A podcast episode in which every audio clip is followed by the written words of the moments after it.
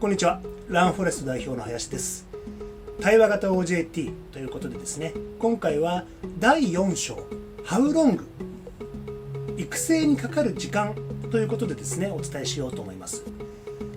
育ってもらうためにどのくらいの時間がかかるのかな？ということでですね、まあ、会社さんによっては半年後にある程度できるようになってほしいですとか1年後に1年前になってほしいですとか場合によったら3年後5年後というですね長期スパンで見る会社さんもあるかもしれませんがとにかくいつどのように教えていくか How long 育成にかかる時間というのをですねこちらの本でもお伝えしてるんですね。育成にかかる期間というのをですね短期中期長期というふうに考えた時にまずは短期的にはその会社組織に適応してほしいんですね。ひらがなで言うと馴染むっていうんですけども会社に適応してほしい馴染んでほしい、まあ、一緒にご飯食べ行ったりですとかそれから雑用をやっていただくことで、え、彼らに自信を持たせたりですとかそして役割というものをですね与えていただきたいんですね。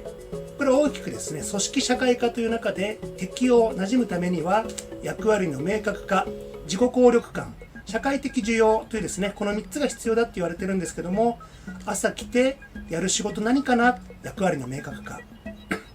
自己効力感自分はこの会社で何とかやっていけそうだな。そして社会的需要。先ほども申し上げましたが、まあ、あのこの職場で、えー、受け入れられてるんだな。ご飯食べに行ったりとか会話もできるようになったな。というですね。この3つの指標役割の明確化自己効力感社会的需要。これが満たされると、えー、新人さん、えー、組織に馴染んだな。というふうになるんですね。部下後輩が会社に馴染んだなとなりますのでまず短期的にはそこを目指すと。適用を目指す。中期的にはじゃあどんな仕事を与えてみようかなというふうに少しずつ任せていくっていうことなんですね。つまり最初は手取り足取り教えていても、まあ、手離れする。どう思うっていうふうにですね一言聞いてあげた時にこう思いますって自分の意見が言えるようになってきたら少しずつ手離れが始まってるんだなって考えていただいてもいいのかなと思います。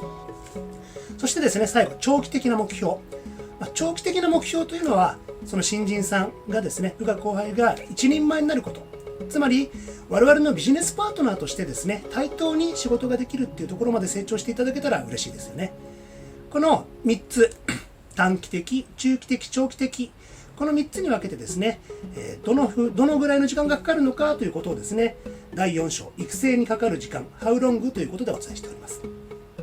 ぜひですね、えー、短期的、中期的、長期的というふうにですね、えー、時間はまあ育成にはかかりますけども、まあ、我々がですね、1人だけでなく周囲の力を借りて新人さんを育て上げる、これをですね、意識していただきたいと思います。